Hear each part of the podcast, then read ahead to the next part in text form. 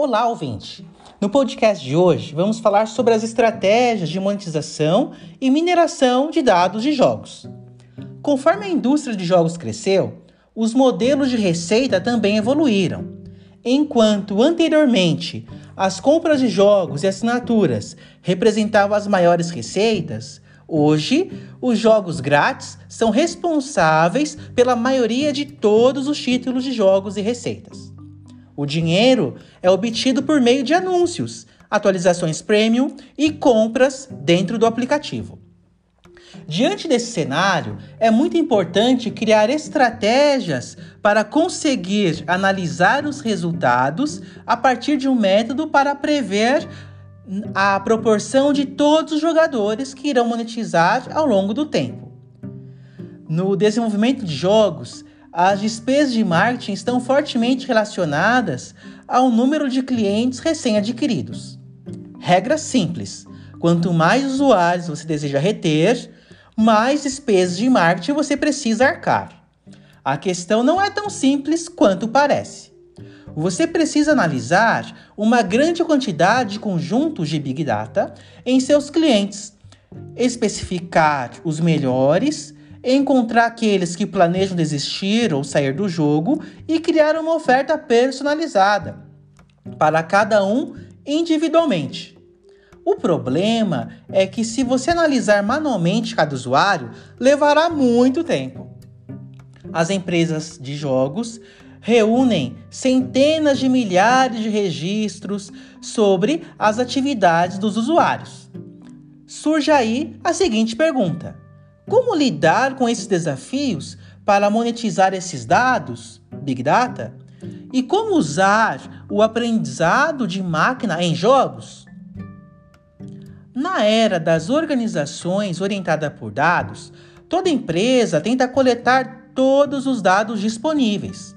Na maioria dos casos, os dados coletados são sobre os nossos clientes e suas atividades. No desenvolvimento de jogos, podemos coletar os dados sobre a atividade de todos os clientes no jogo. Os pontos de dados que são coletados: progresso, curtidas, interações, preferências, despesas, dados demográficos, padrões de comportamento e muitos outros pontos de dados. Esse tipo de informação é frequentemente usado para extrair percepções na indústria de jogos, como realizar automaticamente tarefas como análise inteligente de cada usuário.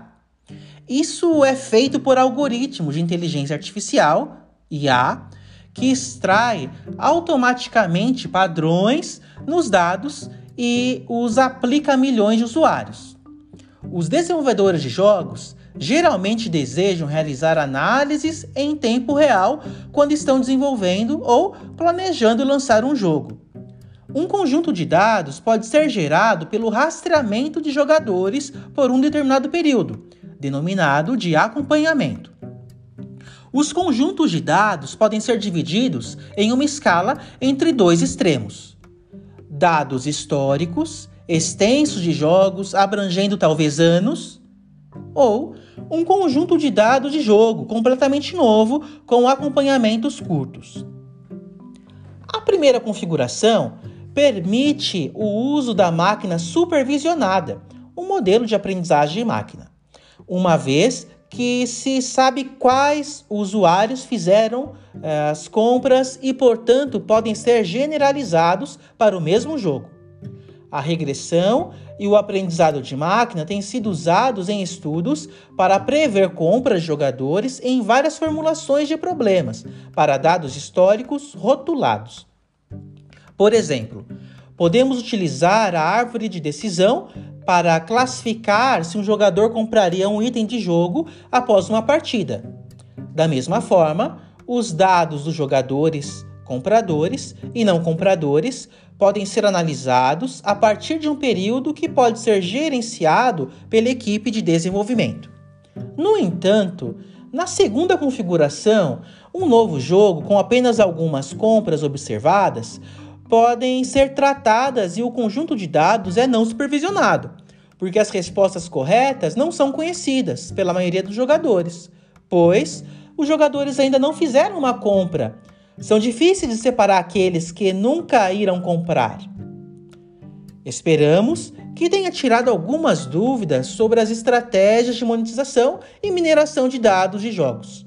Nos veremos numa nova oportunidade. Até lá!